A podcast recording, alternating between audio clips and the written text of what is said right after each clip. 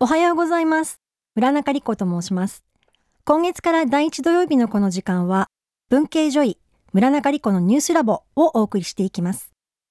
えっと、私は、あの、医師という立場で患者さんを見る仕事もしているんですけれども、えその他にですね、医療に関する問題があった時には、取材をして、患者さん、あるいは専門家の方、あるいは行政に関わる方といった方たちに、まあ、取材をして記事を書くというふうな執筆業もしています。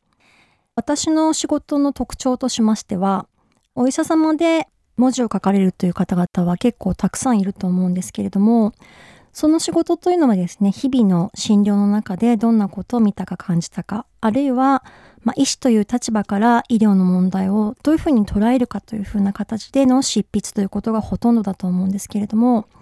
私の場合はですね、まあ、の専門は感染症ですけれども、まあ、感染症以外のものについてもあの改めて問題がある時には新たに取材をして、まあ、自分以外の人の意見を新たに聞いて書くというふうな形で一般の、まあ、記者さんジャーナリストの方がやるような作業を必ず入れて執筆をするというような形で仕事をしています。でそういう意味で他の先生方が書くものとはちょっと違った味のある記事にはなってるかなと思うんですけれどもまあ、取材をしていてとっても面白いのはあのよく編集者なんかの方と一緒に取材に行くと、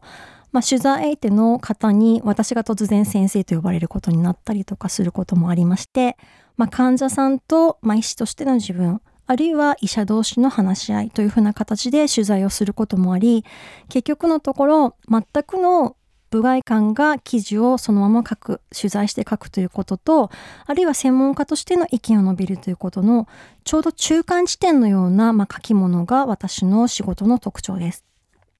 えっと、私はもともとですね、医者になる前に、えっと、一橋大学というところで、社会学というものを勉強していたんですけれども、まあ、社会の中で起きている問題をですね、まあ、あの、いろんな思わぬ切り口で違った見方で見て、まあ、分析していくような学問なんですけれどもそういう中であの、まあ、フィールドワークをいろいろする機会がありましてであのいろいろフィールドワークと称しては海外に行ったり国内のいろいろなところに行って、まあ、話を聞くようなことをしていたんですけれどもあのそういった経験をですねやっぱりあのすることで一般的に言われていることと意外と違うことが見えてくるということが、まあ、現場の経験として分かっていて、まあ、その現場主義というかあのフィールドに立つということをいつも常に自分の原点にしながらあの医者になってからも医療のものを書く時でも、まあ、そういうことを忘れないでやりたいなという形で仕事をしています。この4月から新生活を始めるという方々も多いのではないかと思うんですけれども、まあ、新生活の中ではいろいろやりたいことや楽しいこともたくさんある一方で自分が思ってもいなかったような新しい経験それから新しい感情を持つこともあるかと思います、えー、そんな時にですね心という形ではなくてですね体の方に不調をきたすということがありましてこれは実は身体表現性障害というふうな言葉で知られています、えー、どんなことかというと例えば例を挙げますとえっと、私の知ってる患者さんで小学校6年生の女の子なんですけれどもこの子は、えっと、両親の離婚が決まった時にですね突然左の足が動かなくなって歩けないという症状になりましたあの両親の離婚がきっかけかどうかはよくわからなかったんですけれども病院を受診して、えー、運動療法つまりリハビリであるとか、まあ、心理面接みたいなものを通じてなんとかこの足を動かすようにという訓練をしていたんですけれども全くこれが、まあ、良くならないというふうな状態が続いていました。ところが、えっ、ー、と、このご両親ですね、やっぱり離婚はやめたということで、離婚を解消することになりました。そうすると、まあ、この女の子はですね、足が急にそのリハビリの効果が出てきて動くようになったわけですけれども、あの、実はこれが、じゃあ、あの、両親の離婚が解消したから、すぐにその足が動くようになるのかというと、そういうわけでもなくて、少しずつは良くなっていくんだけれども、そのことが起きてから半年経った今でもリハビリを続けているというふうな状態です。で、え、ー、と、身体表現性障害というのはですね、よくあのー、例えば学校にお腹が痛くて行けないとか、あとはまあ頭がどうしても痛くて会社に行けないとか、まあそんなこともあったりとか、喋ってる間中ですね、あのどうしても手がこう震えているとか、足が今言った女の子みたいに動かないとか、いろんな体の形でまあ不調を訴えるものなんですけれども、漢方医学で言いますと、怒りを内に抑える人は痛みで表現するというふうな言い方をしますけれども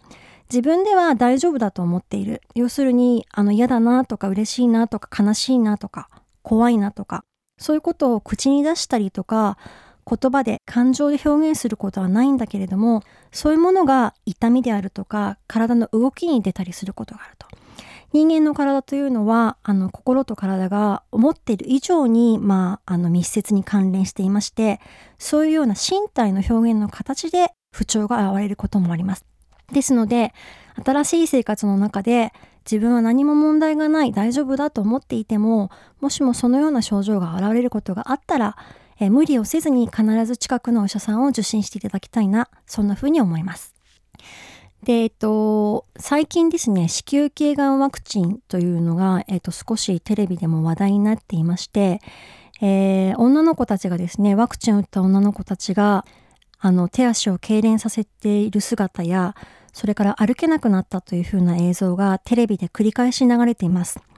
で、まあ、あの、見たことがある人が大変多いんじゃないかと思うし、まあ、あの映像を見ると非常に衝撃を受けるんじゃないかと思うんですけれども、実は、あの、まあ、多くの病院にはワクチンを打っていてもいな打っていなくても似たような症状の患者さんというのがこれはあの男女問わずいまして、まあ、特に女性に多い傾向もありますしあの思春期の若い女性に多いという傾向もありますけれどもあのこのことについてワクチンとの因果関係はあの証明されていないということは改めてこのラジオでお伝えしたいなというふうに思っています。であのいずれにせよですねあの治療というのは同じですし時間はかかりますけれども必ず治る病気ですのでこちらはあの無理をせずに必ず受診をして正しい治療を受けられるようにあのなればいいなというふうに思っています。まあ、こういう症状が出るとですねどうしてもあの心の問題というふうにされがちなんですけれども身体表現性障害というのは心の病気ではなくて心がきっかけとなった体の病気であるということをしっかり理解してほしいなというふうに思います。あの今割と精神科とか心療内科というところに対する、まあ、受診するハードルも下がっていますけれども、まあ、そういった先生方はですね。あのこうした身体表現性障害を治すプロの先生方でもありますのでしっかりあの話を聞いて治療方針に従ってやっていくといいかなというふうに思います。私の専門はもともとは感染症でして、えー、WHO 世界保健機関というところで新興最高感染症の対策チームにいました。新興感染症というのはどんなものかと言いますと、例えば SARS、それからエボラ出血熱、MERS、まあ、いろんなあの新しい病気が世界中で流行るんじゃないか、あるいはパンデミックを起こすんじゃないかというようなことで時々話題になりますけれども、まあ、そういった人類が経験したことのない感染症に対策をするチームというところにいました。人類が経験したことのない感染症というのは何が怖いかと言いますと、人がほとんど免疫を持っていないということです。免疫を持っていないのでとても広がりやすくこれはあの昔であれば例えば一つの村の中で広がって、まあ、終わりだったような怖い病気も今は飛行機があって人や物、まあ、動物なんかも大変な、まあ、量とスピードで移動しますのでそういった中で、まあ、その感染症の広がりがかつてないほど、まあ、早いということが言えます。